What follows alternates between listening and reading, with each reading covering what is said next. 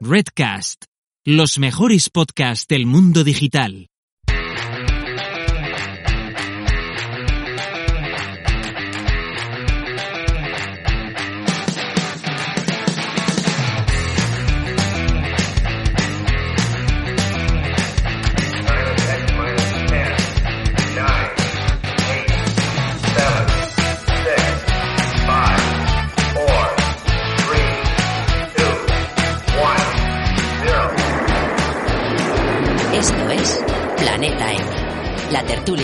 De marketing digital.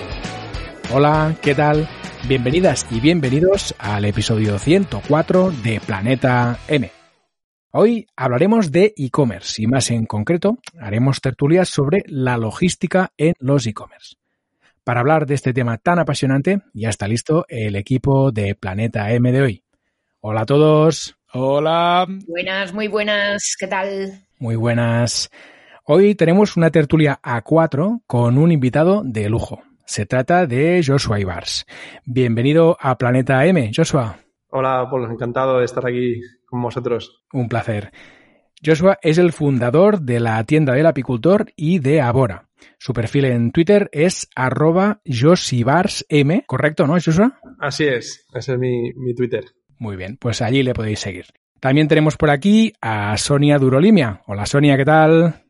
Muy buenas, pues eh, bien, con ganas de hablar de logística y rememorar mi pasado offline profesional. O sea que, que bien. Qué bien, qué bien. Era un episodio que teníamos pendiente desde hace Sí, mucho tiempo verdad. y finalmente ha llegado el día. Desde el COVID está pendiente este episodio. Eso es, eso es, eso es. Sonia es consultora de social selling, formadora en marketing digital y social media y mentora para emprendedores digitales. Le gusta firmar con sus dos apellidos. Su web es soniadurolimia.com y su Twitter es arroba durolimia. Correcto, ¿no, Sonia? Sí, Muy bien. También tenemos por aquí a José Carlos Cortizo. Buenas, Corti. Hola Paul, muchas gracias por, por invitarnos a este ratito tan agradable siempre. Hombre, seguro que vamos a aprender un montón. Corti es presentador del podcast de negocios digitales en digital y del podcast Tribucasters.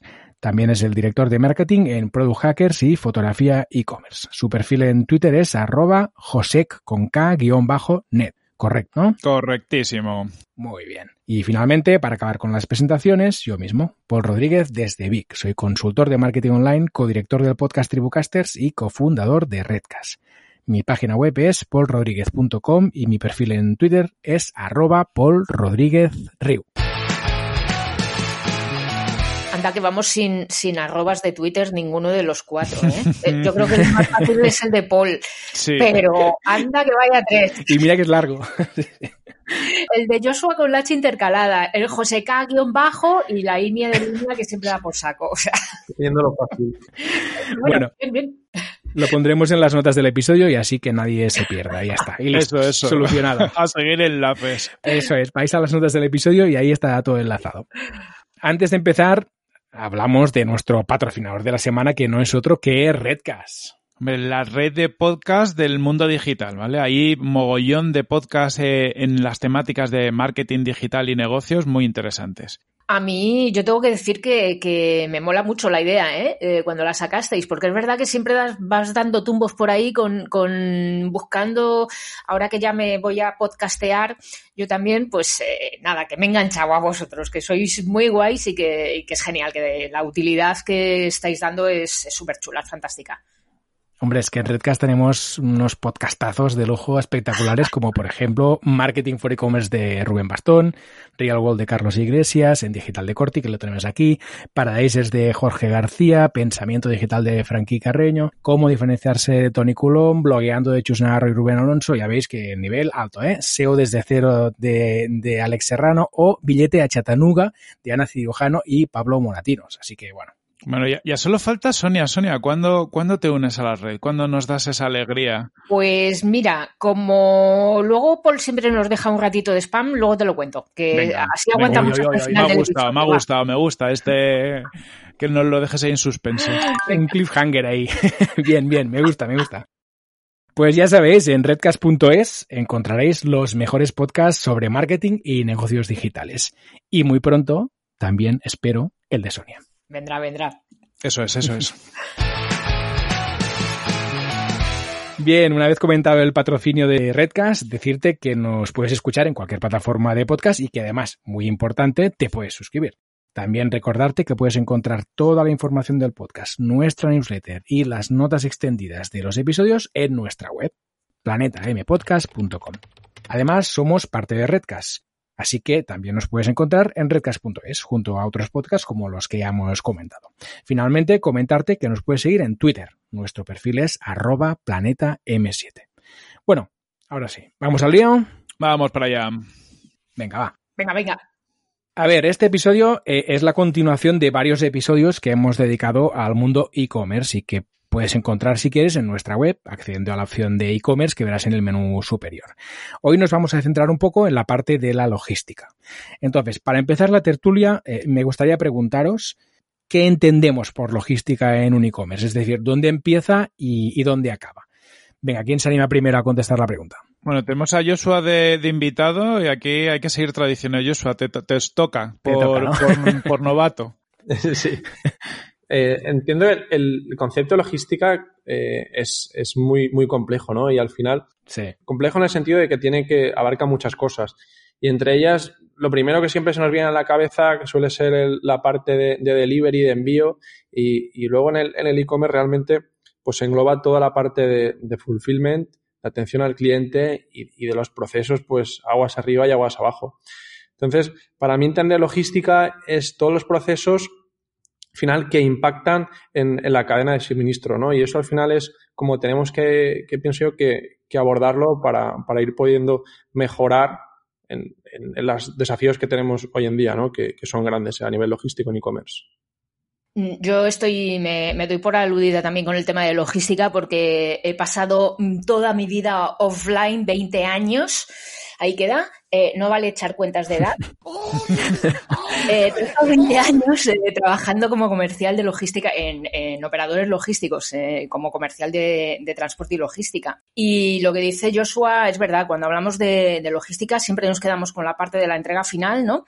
Y que va, eh, logística es súper amplio. Es desde, desde que se está fabricando la materia prima allí en la conchinchina del mundo, en el último rincón, hasta que queda entregado en el consumidor final. Entonces, todo ese proceso de, ca- de cadena de suministro, de supply chain, es lo que, lo que engloba la logística. Entonces, eh, realmente tener una buena logística tiene, mm, eh, necesita mucha coordinación porque a veces una simple demora o un, retraso que haya desde el punto, de uno de los primeros puntos de, que influyen en esta cadena de logística, al final lo acaba pagando el cliente, ¿no? Pues un proveedor, un fabricante que está en China, pues se le retrasa algo, yo qué sé, simplemente porque se le estropee la máquina, ¿eh? Ya no llega a la salida del barco que tenía prevista, el barco hasta Mediterráneo eh, son pues 28, 31 días más o menos y claro, si pierde ese barco, ¿cuándo, ¿cuánto se tiene que esperar para que vuelva otra vez el envío? ¿Qué tenemos que hacer? ¿Servicios aéreos eh, para que llegue a tiempo al cliente final? Eh, tiene, tiene su qué, ¿eh? es un tema complicado y, y, bueno, iremos hablando porque esto para el e-commerce... Le, le, influye mucho porque se, aún, aún nos falta, aún nos falta, eh, por lo menos en, en, España sobre todo nos falta eh, un buena, una buena logística aplicada al e-commerce. Aquí, por, por, aportar un poquito más, también en, entender que al final los e-commerce son negocios de, de, operaciones y de marketing. Es decir, al final eh, son negocios donde tienes que vender a, cliente final y por lo tanto necesitas tener un marketing para llegar a ellos, pero donde gran parte del dinero, o sea, do, donde te juegas, eh, y esto seguramente yo eso no lo puedo contar mejor, donde te juegas el, el revenue, los, el, el, tener beneficios, no tener beneficios, muchas veces es en esta parte de operaciones, en esta parte de, de, de tengo stock o no tengo stock, porque lo que ha hecho Sonia, ¿no? Si, si un proveedor te envía más tarde un producto, pues puede ser que no te llegue para Black Friday y no puedes vender un producto estrella en Black Friday y te quedas sin, sin una parte de los, de los ingresos. Uh -huh. o, o, la parte final, ¿no? La parte de entrega. Vendes productos y luego llegan más tarde de lo, de lo debido, llegan en malas condiciones y te los devuelven. Eso al final es que cada, cada fallo o cada cosa que no esté perfecta en el proceso logístico es dinero que el e-commerce acaba perdiendo o que deja de ganar. Por lo tanto, entra directamente a la cuenta de explotación y te puede fastidiar el negocio. Sí, señor. Totalmente, Corti. Más como tú dices que el e-commerce es logística y marketing, pero ahí los dos tenemos que tener en cuenta que están alineados en el mismo objetivo, ¿no? Que es satisfacer al cliente, que a veces pensamos que el marketing es satisfacer al cliente, pero logística también, porque al final el que te llegue el pedido a tiempo y el que tengas una buena experiencia eh, no solo es parte del frontend de la web o del user experience y, de, y de todo lo relacionado con marketing, sino también del, del servicio. Y, como dices, a nivel de cuenta resultados, eh, y eso al final el, todo el que vive el e-commerce lo tiene claro, eh, el impacto económico es brutal que tiene la logística, sobre todo cuando no está bien optimizada.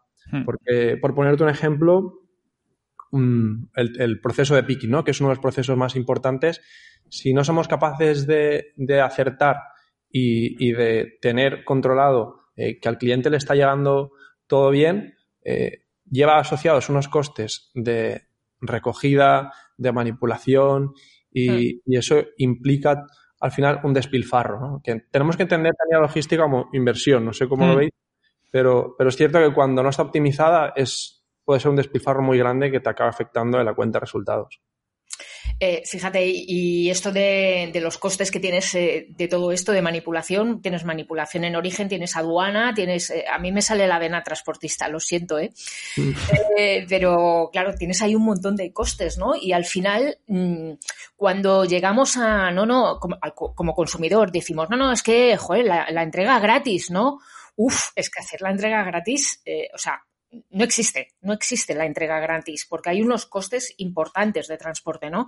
Eh, que además, eh, en función de, mm, claro, si estás eh, trabajando con stock, bueno, pues puedes hacer una compra mayor y la, y la repercusión que tiene sobre unidad es menor, efectivamente, porque la compra es más grande, pero el coste sigue ahí, ¿no? Y, y, es un tema, a mí me ha parecido siempre lo más complicado de un e-commerce, quizá por, por deformación ¿no? Eh, profesional, pero me ha parecido lo más complicado siempre de, un e-commerce, calcular los gastos que tienes para hacer una entrega final, porque al final eh, entregar una botella de vino Mm, vamos a, nos va a costar lo mismo que entregar cuatro, por ejemplo. Entonces, ¿cómo repercutes cuatro veces si son cuatro botellas diferentes en unidades diferentes, ¿no? De, mm. artículos diferentes.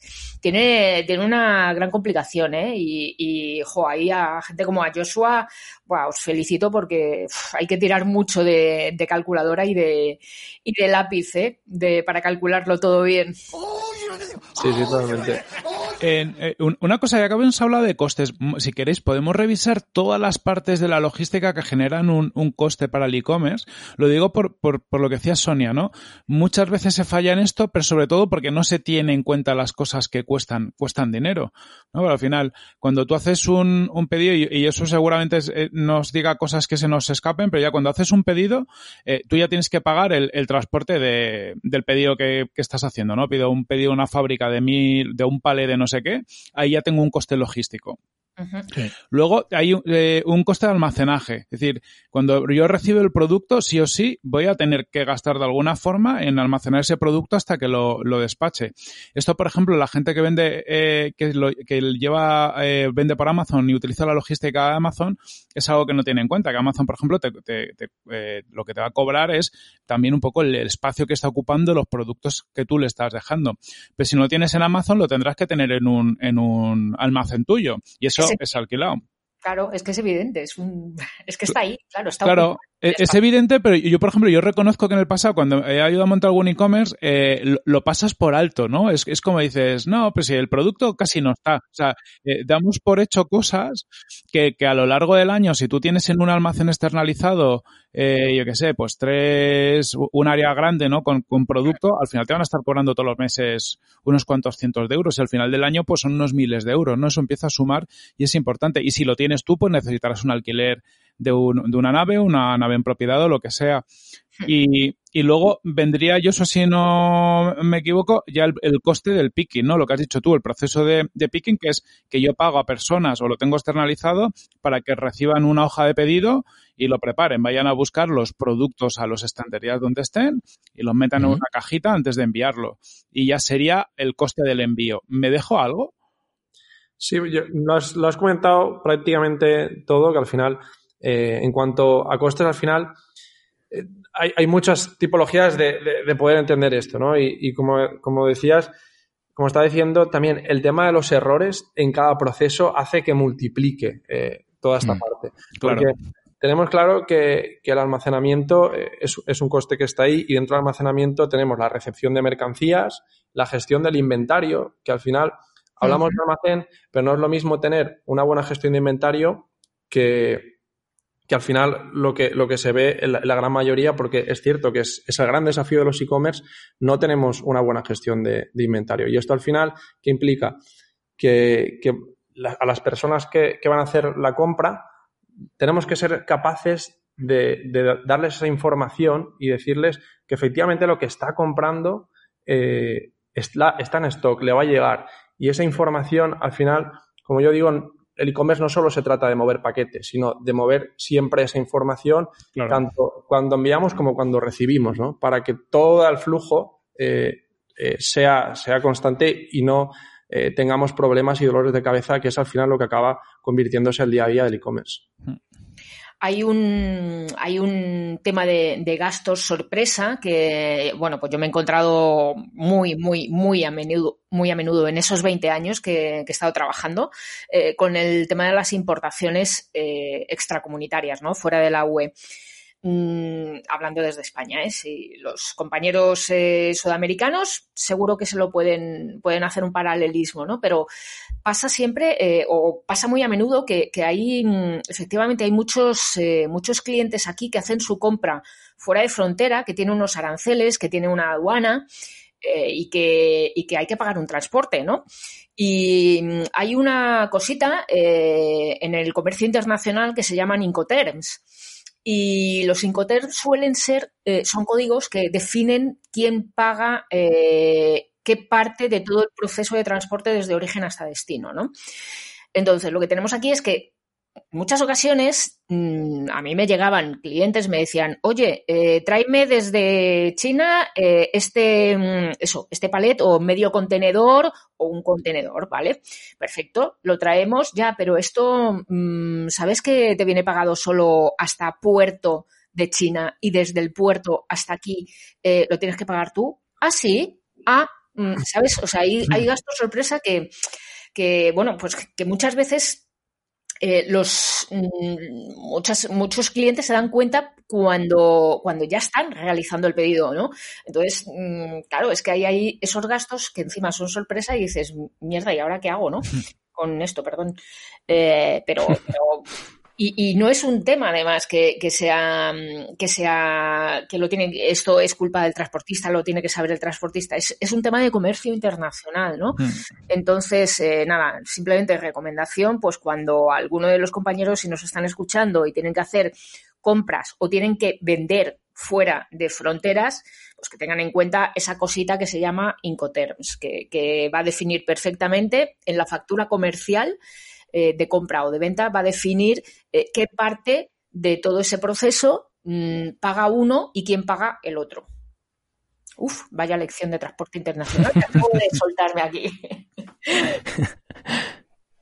Bien, habéis comentado varias, varias palabras, ¿no? Que vosotros tenéis muy interiorizadas, pero quizá los que no estamos tanto en el mundo e-commerce no. Por ejemplo, habéis comentado, Joshua comentaba aguas arriba, aguas abajo. Luego ha salido la palabra delivery, ha salido la palabra fulfillment. Todo esto, ¿podemos comentar un poco qué es cada cosa para ubicarnos? Eh, cuando mm, comentabas el tema de aguas arriba, aguas abajo, Joshua, ¿a qué te referías? Sí, bueno, cuando hablamos de aguas arriba, aguas abajo, es en la cadena de suministro, entender lo que viene arriba, es decir, toda la parte de compras, proveedores, y aguas abajo, toda la parte de entrega a clientes, eh, y, bueno, seguir un poco esa línea de flujo, ¿no? Y entender el concepto global, no solo me quedo con, eh, es la parte de venta, sino también la parte de compra, recepción de mercancías, eh, quizá todo el flujo, ¿no? Entenderlo como un pack completo y es al final eh, lo que, lo que hace referencia. Y cuando hablamos de fulfillment... Preparación de pedidos. Vale, lo digo para ir mm, ubicando conceptos, porque yo me pierdo con, tanto tema de e-commerce. ¿eh? Correctísimo. Vale, y entonces, también habéis comentado la palabra delivery, que entiendo que es la entrega ¿no? del producto al cliente final. Entonces, Sonia ha lanzado aquí lo ha dejado mm, aquí suelto y no ha seguido el hilo, pero yo me gustaría tirar del hilo, que es el tema de las entregas eh, gratuitas, eh, sí o no, en qué casos hay que poner un precio a la entrega, en qué casos no, eh, cómo funciona todo esto. Ay, yo invito a Joshua que nos cuente cómo lo hace. Sí, yo pienso que, bueno, el tema de, las entregas gratis sí o no depende un poco del sector, pero casi viene a ser una cuestión de estrategia y financiera. Para mí es importante primero saber qué están haciendo tus competidores, es decir, eh, cómo está tu sector, eh, es generalizado que, se estén ofreciendo entregas gratuitas, lo normal es que a, cómo está acostumbrado tu, target, ¿no? Porque eso cuando, sobre todo cuando hablamos de, nichos o de, o de sectores de mercado eh, concretos. Porque aquí también, como digo, es un tema más de, margen. Como ha comentado antes Sonia, el, coste logístico eh, está ahí, ¿no? Y al final no podemos hacer milagros. O lo metemos en el precio o lo cobramos al cliente. Pero, pero en alguno de los dos lados tiene que estar. Cuando estás vendiendo commodities, pues meterlo en el precio eh, es más complicado, ¿no? Porque dejas de ser competitivo. Pero en cambio, hay diferentes estrategias que, se han visto desde inicios del e-commerce, pues envíos gratis a partir de, X cantidad de dinero o tarifas planas. Yo creo que ahí es, hay que pasar mucho tiempo con el escandallo y con y mirando costes para ver si realmente no nos va a perjudicar mucho en, márgenes y a partir de ahí definir la estrategia también mirando otros competidores. Y, y muchas veces pues te puedes decidir o voy a ir en línea a lo que, a lo que están haciendo el resto o quiero tomar una estrategia más arriesgada o aportar valor de otra manera y, meterlo, ¿no? Casi que no hay, no hay una fórmula para, para toda logística y, y aquí requiere de estudiar eso. Además es un equilibrio con conversión. Hay que verlo eso, que mm, eh, como ha dicho Joshua, a, día de hoy, por ejemplo, y hay una serie como de estándares de mercado de por cómo funcionan las cosas. De si vendo productos que también va a vender Amazon y yo tengo un, un coste de envío muy elevado, pues el, el, cliente al final va a comparar y va a preferir comprarlo en Amazon o otro competidor. Entonces, el jugar con ese eh, umbral de gastos de envío gratuitos, es decir, mm, yo sé, a partir de 60 euros doy gastos de envío gratuito o de 70, eso te va a afectar a la conversión y, como dice Yuso, te va a afectar a los, a los gastos. Eh, lo ideal es ir haciendo pruebas, ir encontrando el punto de equilibrio que en tu caso maximice lo que vendas porque te haga aparentemente competitivo, pero que el margen que te permita tener sea el, el mayor posible, teniendo en cuenta que eso lo vas a tener que pagar.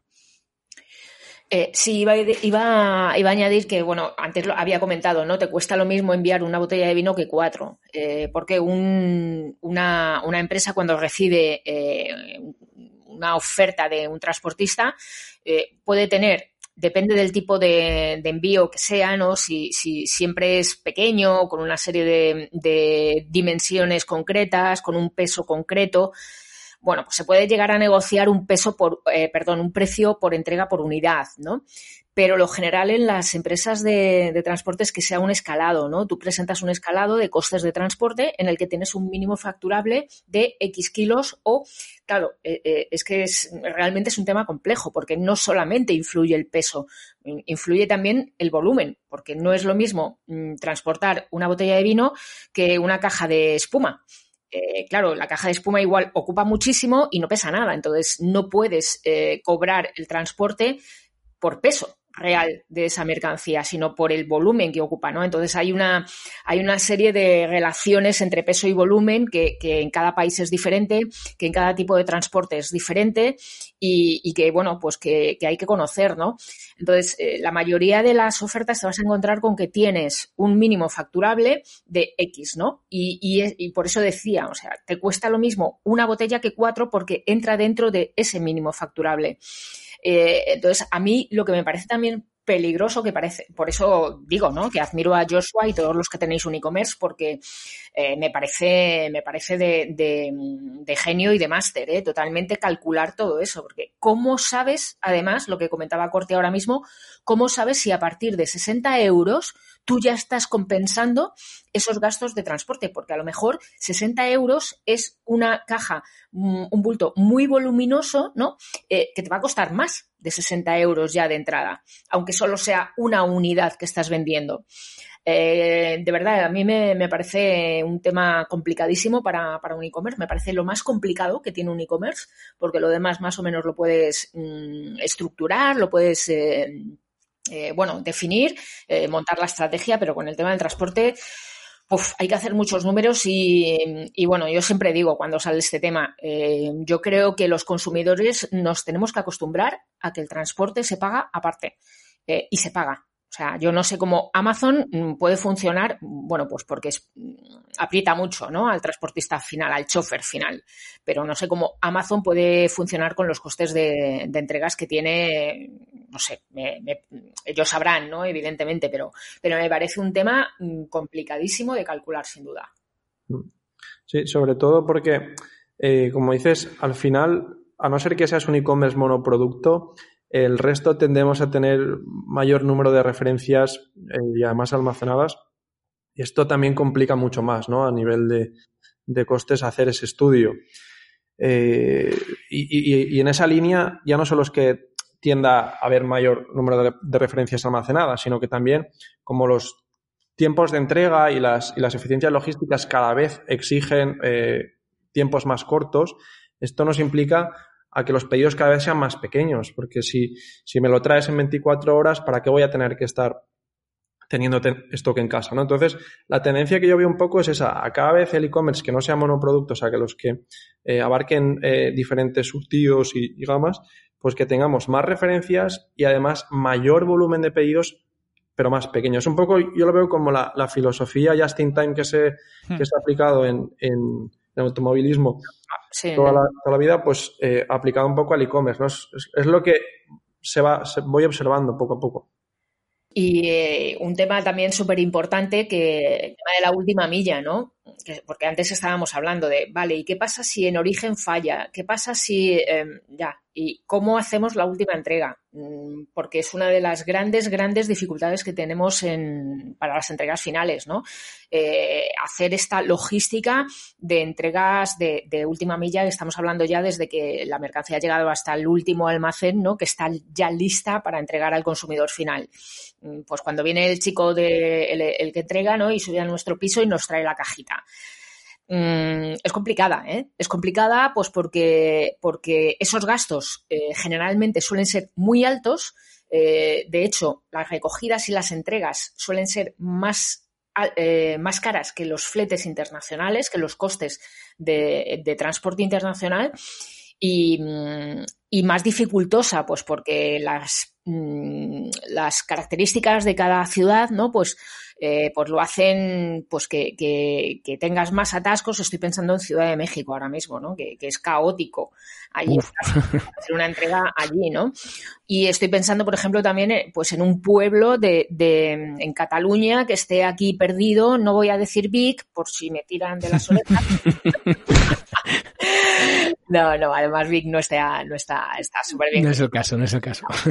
Pero bueno, un pueblecito por ahí pequeño de cualquier, de cualquier lugar, ¿no? En el que no puedes ir todos los días a entregar. Porque si vas todos los días a entregar un único paquete, o, sea, la ida y la vuelta del transportista, de la persona esa, del chaval que va en moto, en furgoneta o en bici a hacerte la entrega, o sea, se le, se le dispara el coste del kilometraje. Entonces, eh, que, es, es complicado, en serio. Sí, para, para, todo esto yo creo, por suerte, eh, al menos en ciudades vamos teniendo cada vez más opciones. O sea, el tema de, de los lockers, los puntos de conveniencia que en otros países están más desarrollados es muy interesante. Lo que pasa es verdad que en España como eh, como que nos está costando, ¿no? El, el, ese cambio de chip de que no te lo envían a casa, que te lo envían en un armario y tú, y tú lo recoges. Pero es la forma que va a permitir flexibilizar un poquito todo esto. Si no, lo, lo que ha hecho Sonia es muy complicado, sobre todo en algunas zonas, el, el seguir el estándar de mercado que un poco pone Amazon. ¿no? Yo creo que hay que salirse de esa norma. Yo creo que sería ideal que el cliente final aprendiera a pagar el, el pedido, pero también es verdad que lo, cuando ves los movimientos de grandes players hay como dos tendencias. Una hacia esos envíos gratuitos, tarifas planas, que el corte inglés también estaba sacando ahora una y eso genera una costumbre en el mercado.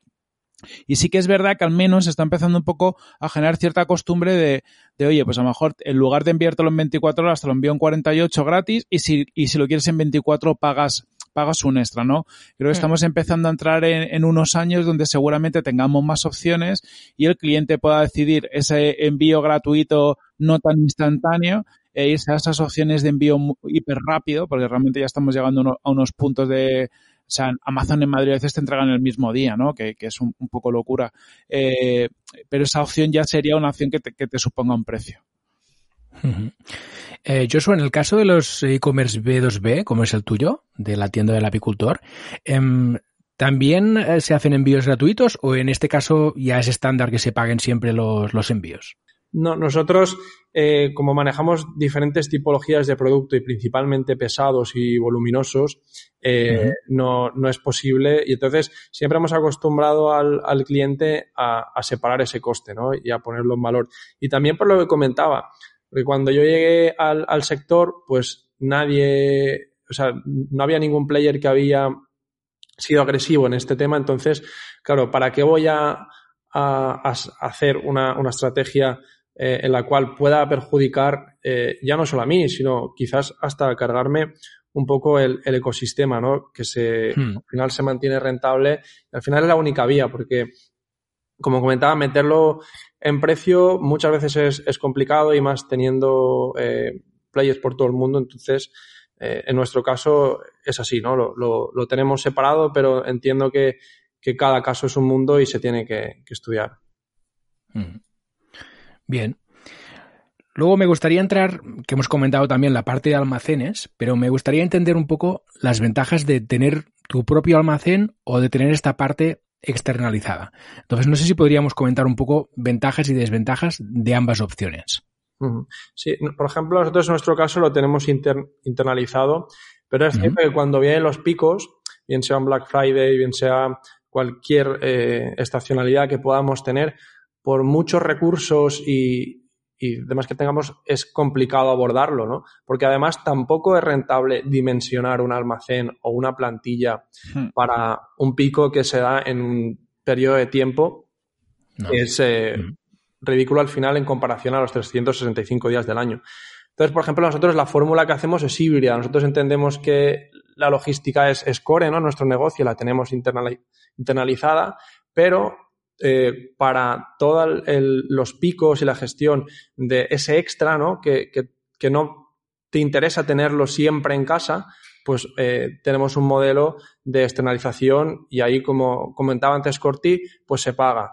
Es, es, coste variable, pero se paga por la recepción de mercancía, por el almacenamiento, es decir, tú pagas por X pallet eh, al día tiene un precio, entonces tantos días lo tengas almacenado, pues tanto vas a pagar, ¿no? Entonces este es un modelo eh, interesante para igual tenerlo 365 días del año o en nuestro caso nos convenía más tenerlo mixto, ¿no? Es, es un tema estratégico. Luego pagas por picking, eh, por embalaje y por expedición, ¿no? Entonces todo esto, la diferencia al final es, eh, obviamente cuando lo tienes internalizado tienes ese control y, y tienes una mejor trazabilidad, aunque cada día más los almacenes externalizados están mejor comunicados con el e-commerce y casi eh, parece como que tienes una gestión prácticamente interna, ¿no? Entonces, a fin de cuentas es, es valorar, eh, pero no nos quedemos con internalizarlo todo o externalizar. Yo, a mí personalmente el, modelo que más me gusta es el híbrido porque al final te permite responder en cualquier época del año, incluso cuando empiezas a crecer a lo loco como nos pasó a nosotros en, el COVID, ¿no? Que fueron tres meses en el cual eh, no dimos abasto, pues si no hubiera sido por tener externalizada esa parte de la logística, pues eh, hubiéramos colapsado todavía más de lo que colapsamos. Entonces, bueno, es un poco la, la, de la parte de experiencia, ¿no? La lectura que puedo hacer.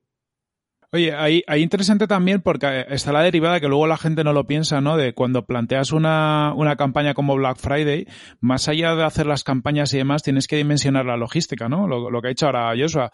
O, o te planteas con mucho tiempo y empiezas a negociar cómo vas a, a desbordar tu capacidad logística, que es, o con tu proveedor si ya lo tienes, a ver si es capaz de, de aceptar tus picos de crecimiento, o si lo tienes internamente, eh, hacer esta parte un poquito más, más flexible con alguien con el que colabores externamente o estás fastidiado, ¿vale? Que lo digo por, porque esto genera un coste, es decir, preparar una gran campaña como Black Friday es un, un coste logístico importante que no se tiene en cuenta. Y, luego sobre internalizar externalizar, lo que se suele hacer por lo general es tener una primera fase interna donde al final esa fase MVP tener pocas referencias y lo acabas teniendo en casa que dura muy poco para validar el, el, modelo. Yo conozco muchos casos que los, una vez pasa esa fase MVP, lo que hacen es externalizarlo todo y, y, aprender también, porque al final, por lo general, no has tenido una experiencia haciendo todo el proceso y trabajar con un, pues con un almacén externo y con un proveedor logístico eh, te ayuda a entender todos los procesos porque te van a ir preguntando cosas, están haciendo, eh, planteándote muchas cosas y cuando ya has crecido un poco, ya tienes ese conocimiento, lo vuelves a internalizar. ¿no? Entonces, eh, también va a depender mucho, como decía Joshua, de la tipología de producto. Porque, por ejemplo, en, en Abora, Joshua, ¿lo, lo, ¿lo tenéis internalizado o lo tenéis ya fuera todo? Sí, lo, lo, tenemos internalizado, pero estoy contigo de que justamente para, para este tipo de producto como son ahora, que son palas de playa, que es un producto ligero y que ocupa poco, eh, es mucho más sencillo eh, externalizarlo y, es un modelo que nos planteamos. El problema también es que eh, en Ábora es logística internacional principalmente y tenemos que tener en cuenta que ha cambiado a nivel legislativo este tema, ¿no? y hoy en día almacenar en suelo europeo desde el minuto cero implica dar de alta la, la empresa en cada país, que al final es un aspecto que, que te das cuenta cuando, cuando empiezas a, a, intentar hacer la estrategia internacional, ese tipo de costes que no tenías controlado y, y, a nivel, a nivel de fiscal de IVA es otro de los aspectos que tenemos que controlar. Porque si ponemos, y ya esto implica también a marketplaces, si yo quiero enviar eh, o quiero trabajar en el marketplace de Amazon Francia y quiero que sea FBA, quiero que haga el fulfillment Amazon, desde el minuto uno ya tengo que dar de alta la empresa en Francia. Eso implica unos costes eh, a, nivel de, gestión de IVAs allí y de dar de alta, que también es otro aspecto a tener en cuenta. Sí, porque, porque si no es por facturación, ¿verdad? Creo, creo que había un, mínimo de facturación eh, por, país en las que tienes que, que presentar IVA ahí, pero es presentar, no tener empresa. Sí, o sea, exacto, pero tienes que, hay un umbral, por ejemplo, en, nuestro caso, en el de Francia, que son a partir de 35.000 euros, ya tienes que eh, darte de alta con un CIF allí y declarar, o sea, y eso también a nivel de, de, de RP y de facturación implica llevar una contabilidad aparte, porque eh, trabajas para dos haciendas, ¿no? Y, y, el año que viene eh, van a, a, ser, va a ser flat para toda Europa a partir de 10.000 euros. Es decir, que con poquito que vendamos, ya vamos a tener que entrar en este proceso, aunque es cierto que lo van a facilitar porque van a poner una ventanilla única, pero bueno, es un poco más de complejidad, ¿no? A, tema logístico también. Sí, que hay que tenerlo en cuenta porque si no te puedes pegar una buena leche. Ya te digo, sí. Yo quería añadir una cosita más solo y es efectivamente hay que, mm, lo interesante es comparar qué te interesa más en cada momento, si externalizar o no. Y, bueno, lo único que, recordar que hay, hay operadores logísticos pues que, que, se dedican justamente a toda esta parte de picking, que tienen almacenes eh, con estanterías automatizadas, que han metido ahí ya mucha tecnología y que en muchas ocasiones el, el picking, la preparación del pedido final, eh, pues puede resultar más económico con este tipo de, de proveedores eh, que no tenerlo internamente. Primero, porque eh, es, un coste, es un coste variable, no, no es un coste fijo, no, no estás pagando por metros cuadrados ocupados o por metros de estantería ocupados. Y, bueno, pues el hecho de tener esas automatizaciones que tienen las, las, empresas especializadas, pues reduce también el tiempo en el que se hace ese picking. Eh, el hecho de poner una etiqueta a esa empresa no le cuesta lo mismo la etiqueta que, que, te cuesta a ti, porque ellos compran etiquetas para todos sus clientes, tú compras las tuyas solo. Y lo mismo con los operarios, ¿no? Entonces, al final, eh, bueno, que es un tema que hay que valorar, que seguramente en cada momento de, negocio por el que vas pasando eh, tienes que ir haciendo números y sobre todo cuando estás al principio, ¿no? Cuando acabas de abrir, mmm, depende del tipo de producto que tengas, eh, tener un almacén propio, aunque sea pequeño en el garaje de casa, igual puede ser eh, complicado, ¿eh? Yo, mira, yo no, no, lo he comentado, no sé si lo he dicho alguna vez. Yo cuando empecé en el mundo del, del marketing digital, eh, empecé abriendo un e-commerce de alimentación gourmet. Y, ¿Ah, sí? y, me morí de miedo y lo cerré enseguida porque había optado por esta, por esta fórmula, ¿no? Del de, picking lo preparo yo. Bueno, era un, era un semi híbrido. Yo estaba, me lo hacían unos compañeros, ¿no? Pero, pero me entró mucho miedo porque dije, ¿y si me rompo una pierna? ¿Quién va a hacer esto, no? es una chorrada, ¿no? Eh, pero, pero quiero decir que, que, hay que tener un poco todas las variables o intentar cubrir todas las variables. Es que hay que hacer como el business plan de esto, ¿no? al final cuando hacemos el, negocio del e-commerce, haces tu business plan con muchos costes, pero casi nadie se hace el caso de la logística, de entender, oye, ¿cuánto me costaría con el volumen que yo preveo vender en los próximos meses, hacerlo dentro, hacerlo fuera? Y cuando lo haces al detalle es cuando, cuando realmente te das cuenta de, de dónde van a ir todos los costes, ¿no? Pero por lo general hacemos un, un cálculo muy rápido, y decimos, eh, pues si lo tengo yo en casa, esto no me cuesta, le dedico un tiempo y ya está, y te parece que cuesta cero y que cuando lo analizo me cuesta mucho, pero es que hay que echarle bien los números también al tiempo que le vas a dedicar, porque el picking eh, se va mucho tiempo en cuanto a, nada que tienes unos pocos pedidos al día, pero nada, poquitos pedidos al día y, no tengas un sitio donde hacer un picking muy bien preparado, porque claro, no, es lo mismo tener un almacén bien montado donde tengas eh, las estanterías a su como a la altura ideal o los productos y que esté todo automatizado que tenerlo, por ejemplo, eso, el, típico almacén de arranque de, garaje de casa, donde al final, pues bueno, tienes poco espacio y te las tienes que apañar. Y ahí se tarda muchísimo en procesar cuatro o cinco pedidos. Mm. Sí, sí. Y que al final tu tiempo tienes que contarlo también como un coste, porque es que si no, te estás autoengañando a ti mismo, ¿no? Eso es. Bien. Em, ahora os quería preguntar, que estaba por aquí apuntado en la escaleta y yo no sé de qué va esto, ¿qué es esto de la logística inversa? Un dolor de cabeza, básicamente. Un dolor de cabeza, exacto, para todos.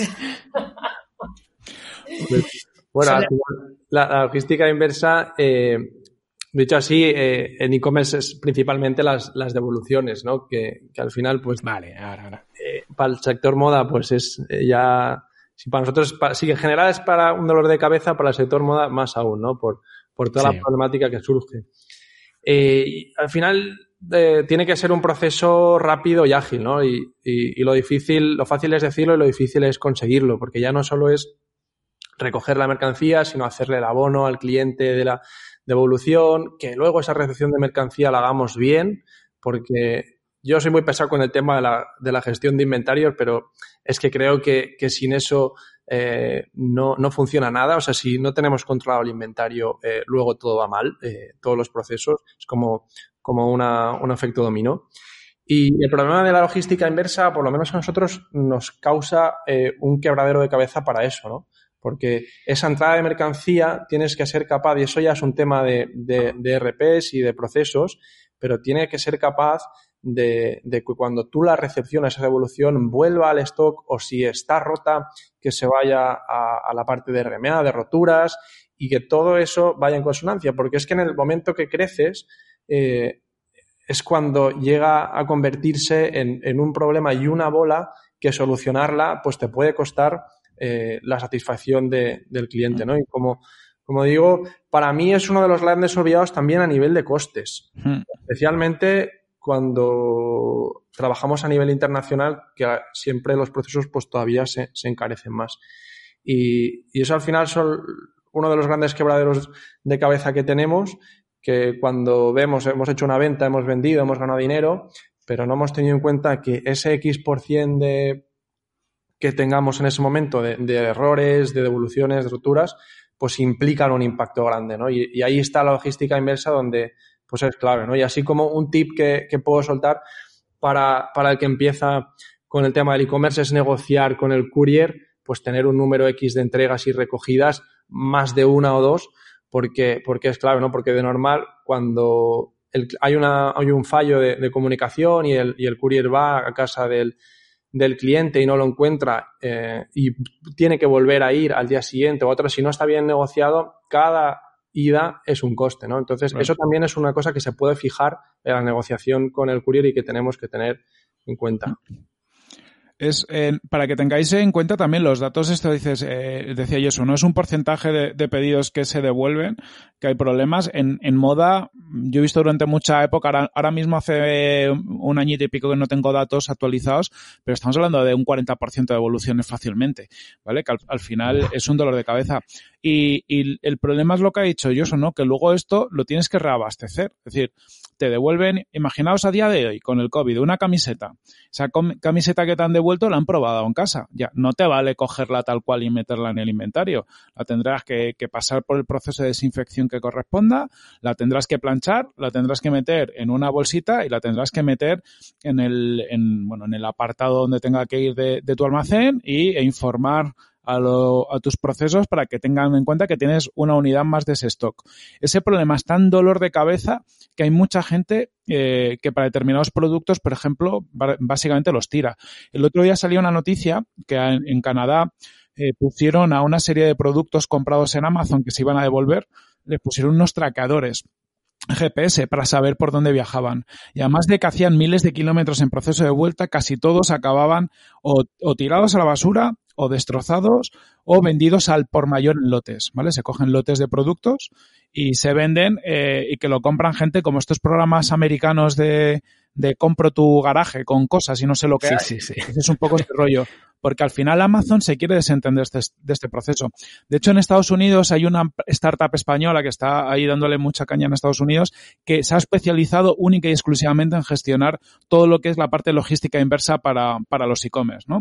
Es decir, oye, pues en lugar de que te envíen el producto a ti, que me lo envíen a mí y yo me voy a encargar de hacer todo lo que tenga que hacer, que sea volverlo a reabastecer en el caso que tenga sentido o venderlo en mercados secundarios o transformarlo en otra serie de productos que pueda aprovechar, porque todo eso es muchas veces más barato que volver a preparar el, producto para que se venda. Por ejemplo, una camiseta que en el fondo el, valor de la camiseta de producto es muy bajo. Vaya locura. Solo pensar en los costes ya, bueno, eh, la calculadora de Sonia va, está, está sacando humo a tope ya. Bien, súper interesante los tips que estáis comentando. Y luego, cuando entramos a hablar de, de, devoluciones, obligatoriamente tenemos que hablar de atención al cliente, ¿no? Entonces, ¿hasta qué punto se considera la atención al cliente también logística? Ah, es que la, atención al cliente es un no solo para las devoluciones, incluso para las entregas. Eh, sí, sí, para todo. Sí, es que es que eh, yo creo que si no sé el caso de Joshua, ¿eh? no voy a decir todos por si acaso ellos lo hacen muy bien, pero, pero sigue siendo un lunarcito ¿eh? que, que existen en los en los e-commerce porque bueno, pues porque eh, estás involucrado, yo creo que se le sigue dedicando, y, esto tiene mucho que ver con el marketing también, se le, se le sigue dedicando poca, poca atención, eh, no se considera importante y es donde surgen, donde suelen surgir muchas crisis de reputación, muchas broncas, eh, y es cuando nos vamos a Twitter a mencionar a la empresa de turno y a ponerle verde y a pedir a los compañeros que hagan retweet, ¿no?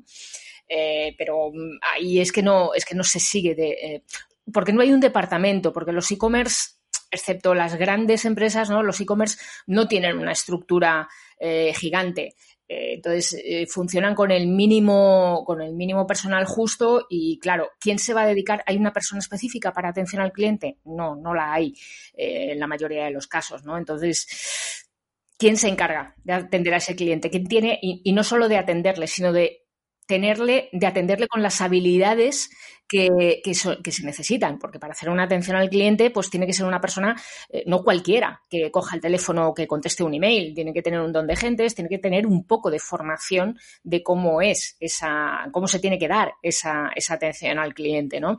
Y ahí, pues bueno, eh, es que el e-commerce al final yo creo que es un, es un negocio que, que, que es muy joven dentro de todo el tema de mercados. Entonces, necesita mucha, mucho desarrollo todavía, necesita mucha evolución y bueno, pues esta es otra de las que tenemos que, sumar, ¿no? Junto a la última milla y la logística inversa y estas cosas. Totalmente. Yo, en cuanto a atención al cliente, estoy súper de acuerdo contigo que, además es importante ser proactivo, ¿no? No, no esperar siempre a que, a que me llamen o, ser reaccionar a, una demanda, sino que al final tienes que acompañar al cliente desde que hace el pedido hasta, hasta que le ha llegado. Y si tenemos alguna deficiencia en que ha habido una ruptura de stock, eh, retraso. Si somos nosotros los que nos anticipamos a ese problema, eh, luego la experiencia con el cliente siempre es mucho mejor, ¿no? Porque te lo encuentras con, te encuentras en una situación en la que el cliente dice, ostras, se han preocupado o se, se están esforzando, ¿no? En cambio, si es él el que después de 10 días que no le llega el pedido es el que te llama, o tú sabes que ha salido algo mal de tu almacén, pero te has dado cuenta después, si eres tú el que anticipa y, bueno, y corrige esos errores, eh, ganamos muchísimo, ¿no? Porque al final es un poco todo lo que estamos hablando va en consonancia a que, a que la satisfacción del cliente la podamos conseguir para, para tener una fidelización y que, y que, tengamos esa recurrencia buscada en el e-commerce y una buena reputación. Pero, pero básicamente es un desafío, el tema de la atención al cliente en el e-commerce es capital. Y luego también pasa que cuanto más problemas tienes, es decir, cuando peor tienes hechas las cosas y más dificultades, más llaman, más atención al cliente requiere. Entonces, llega un punto de cuando no haces, tienes muchas ineficiencias en el almacén y tienes un fuego que apagar ahí, resulta que en atención al cliente lo tienes por dos, ¿no? Entonces, llega a ser un, auténtico infierno, ¿no? Cuando las cosas van mal. Por eso es importante, eh, está claro que hacer las cosas desde que empiezas, tener unos procesos adaptados a, tus necesidades, pero siempre buena letra, ¿no? Porque cuando seas grande o si, o si, creces, luego corregir eso es mucho más complicado.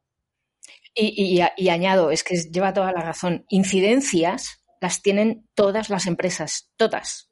Y quien diga que no tienen una incidencia es mentira. O sea, todos tenemos incidencias. La gracia de esa atención al cliente está en saber resolverlas bien y rápido pero incidencias existen siempre.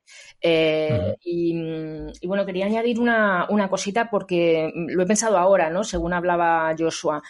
Mm, seguramente la atención al cliente que esperan todos nuestros clientes y la mínima ah, innecesaria está automatizada, que es el tracking, es la, el seguimiento del envío, ¿no? Y ahora mismo, pues, eh, seguimos eh, a nivel de estructura de transporte, seguimos sin tener todas las herramientas para hacer esa trazabilidad. Eh, em, siguen faltando mm, eh, que los choferes finales, algunos sí que los tienen, en algunas empresas sí, en otras no, que el chofer final, el que está haciendo la entrega final, eh, pues lleve un aparatito que pueda confirmar que se ha hecho la entrega, que todo eso se reporte dentro del sistema. Y, bueno, pues eso, las empresas grandes, algunas sí que lo tienen, otras mm, no lo tienen. Eh, y, sin hablar, eh, estamos hablando de, productos, mm, no sé, de consumibles, ¿no? Si hablamos de e-commerce, de perecederos, de frío, de cadena logística del frío, de temperaturas controladas, ya eh, nos podemos morir, ¿eh? O sea, se multiplica, se multiplica exponencia, o se exponencia la, dificultad de, de mantener toda esa cadena del frío porque mm, es muy fácil, es muy fácil que no que se pierda, que se rompa en algún momento. Además no estamos preparados. España, España todavía no está preparada para una logística en frío barata, por decirlo así. yo, yo he echado un cable a varios proyectos tratando de, bueno, que se metían en ese vertical y casi siempre el stopper es ese. Es decir, es cuando tratas de replicar el modelo, por ejemplo, de, de Amazon que hace entrega de frescos en, en Estados Unidos en, en bastantes zonas, eh, con unas barquetas de frío, con, una serie de cosas, y aquí preguntas a proveedores en, logísticos en España, hay pocos proveedores logísticos preparados para hacerlo, y encima la realidad es que no te aseguran una consistencia, como ha dicho Sonia, de la cadena frío, porque como el punto de entrega final, imaginamos, eh, viene el, el, el proveedor logístico de frío a mi casa, y me va a dejar unos filetes, imagínate. Está ahí guay, pero como yo no esté en casa, ya no lo puede dejar en el MRV de mi barrio, porque el MRV de mi barrio, de mi barrio eh, no tiene a lo mejor una zona de frío. Por lo tanto, empieza a haber problemáticas en, en, esos segundos intentos y ya se hace muy complicado. O enviar frío a un pueblo perdido de, de, Galicia, pues es muy complicado porque a lo mejor no hay ninguna oficina en un radio eh, cercano que esté preparada para esa entrega de frío. Es más o menos fácil entregar frío en, en grandes ciudades con sobre todo sirviendo desde cerca de esas grandes ciudades, pero para todo el territorio nacional presenta unos retos interesantes. Antes, eh, Joshua también comentaba el tema del reto del, control del stock, ¿no? De nuestros productos. Em, entonces, aquí hay otro ingrediente también que son las tiendas offline, es decir, cuando tienes ambas cosas, eh, venta online y venta offline. Aquí supongo que también hay un follón importante a nivel logístico mm, que también se las trae, ¿no? Sí, totalmente. Eh, el tener, el tener unificado, ¿no? Es esa, sobre todo los que no son pure players online, ¿no? Que tienen la parte off y la parte on. El tenerlo todo en tiempo real es un requisito básico si no queremos explotar en, la gestión diaria. Y, es cierto que, bueno, hace muchos años, ¿no? Que se habla de la omnicanalidad y de que todo concluya, pero, pero siempre cuesta, ¿no? De llevarlo a la realidad porque tratamos de, son sistemas de información que tenemos que estar informatizados, automatizados y cuando estos procesos más eh, en consonancia estén, eh, al final será cuando lo podamos ejecutar realmente y no sea todo de, de palabra. Pero es cierto que yo lo que veo es que eh, la, el punto de venta final o la adaptación del punto de venta final cada vez se está, sobre todo aprovechar esa, ese desafío que tenemos que la última milla eh, va a ser muy útil para todo el tema de devoluciones, para la entrega final, para hacer el reparto con vehículos eficientes desde, desde esa última milla. Entonces, para mí las tiendas online, especialmente en grandes ciudades, van a ayudar mucho a, esa parte ¿no? de, de, última milla eh, y poder hacerlo de una manera que, que podamos cumplir todos en tiempo. ¿Cómo veríais el tener dos stocks diferentes para el online y para el offline? Depende también de tu modelo logístico. O sea, en casos tiene, tiene sentido, en otros te, puede presentar inconvenientes. Es que yo creo que en esto no hay, no hay una solución perfecta. Yo creo que si es un negocio pequeño, eh, por ejemplo, una, una, yo sé, el típico e-commerce que nace de una tienda de barrio, que ha habido muchos, para mí lo lógico es tenerlo unificado y de una forma simple si ya, eh, si tienes una red de tiendas, ya empieza a ser un, un drama y un poco complicado. Esto los grandes del, e-commerce lo están tratando de resolver, ¿no? El, el cómo eh, aprovechar los stocks de tiendas, pero cuando ya tienes una red de tiendas contra el stock de tu tienda online.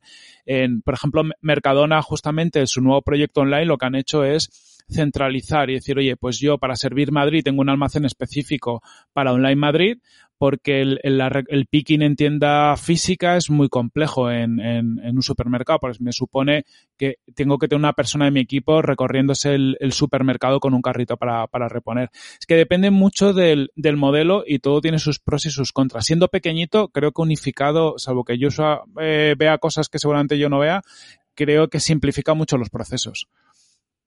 Mm, sí, sí, totalmente, Curti.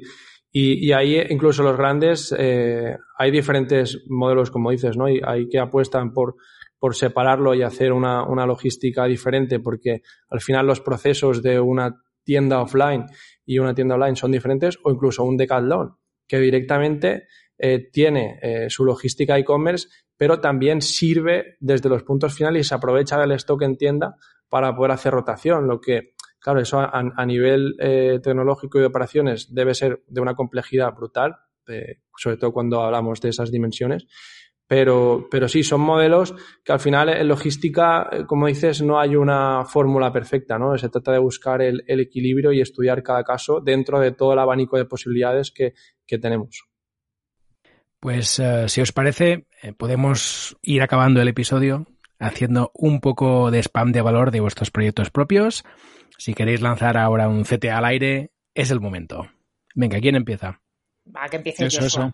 Bueno, tengo la tienda del apicultor que, que, bueno, nos dedicamos a vender material apícola, es decir, si alguno eh, le entra el, venazo, ¿no? De, tener sus colmenas en, en, su casa o en, en, su huerto, donde sea, pues aquí puede encontrar eh, todo lo que necesita. Y luego, pues para el veranito, para para estar con los amigos, la familia y, echar un buen rato. Tenemos Aura Life, que son unas palas de playa que, también eh, vendemos a través de e-commerce. Y, bueno, eso es un poco lo que, a lo que me dedico mi día a día, ¿no? Genial. Pondremos los enlaces también en, en las notas del episodio y así todo el mundo puede acceder. Perfecto. Eso es. Ahora que, no, que nos cuentes, Sonia, sus novedades, que quiero escuchar cosas. Estaba yo aquí haciendo de rogar y eso. ¡Ah! Eh, bueno, pues el día 18 ya por fin inauguramos eh, el proyecto con mi socia, con Nuria Teuler, que, del que llevo hablando yo creo que todo este año. Eh, pues por fin ya está, ya está, eh, está en marcha. Eh, se llama leaderselling.com, en inglés todo, leaderselling.com. Tiene un podcast. Ole, ole, ole. Bien. Me habéis liado, liantes, es culpa vuestra, que lo sepáis. Bien, bien, bien. Y bueno, pues sí, porque al final el, la parte de blogging la, la, trabajo desde mi, desde mi web, soniadurolimia.com y, y, bueno, pues me apetecía también hacer algo diferente. Nuria, se lo propuse a Nuria, se animó mucho y hemos decidido pasar eh, por la parte de podcast. Eh, en Leader Selling lo que hacemos es, eh, hemos creado una agencia de Digital Selling. Eh, está enfocada a, a, toda la parte de ventas, de, digital, de digitalización de las ventas de, de las empresas.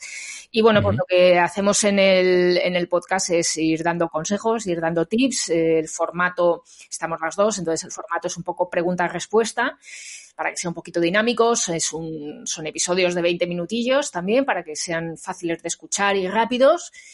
Y, y, bueno, pues nada, invitadísimos a que visitéis y que me deis feedback de lo que os gusta y de lo que no os gusta también. Eso ole, ole. Baja, pero también. Qué bien. Ya había ganas, ya había ganas. Vamos a por sí, ello. Sí, pondremos también las, en las notas del episodio el enlace y así todo el mundo puede acceder y, y comentar con Sonia qué tal. Corti, Venga, pues yo voy a aprovechar eh, que lo tenemos en, en, poco, el día del podcast de Redcast, que es el 25 de noviembre. Vamos a hacer 24 horas seguidas del podcast como negocio con, con charlas con podcasters de todo tipo de la industria que nos eh, van a contar un poco pues, cómo hacer dinero con el podcast, ¿no? O cómo puede ayudar a, a, nuestros negocios.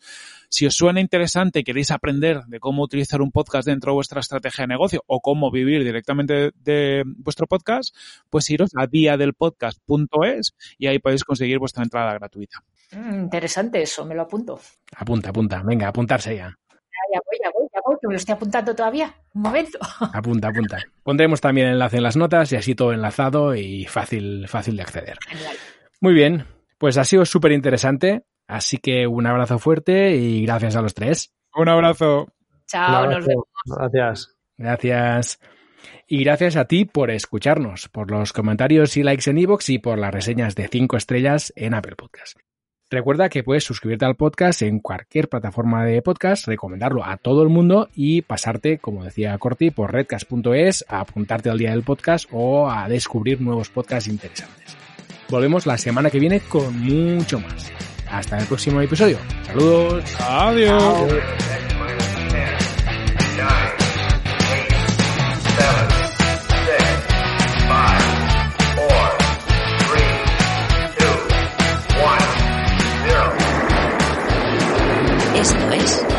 Planeta la tertulia semanal de marketing digital.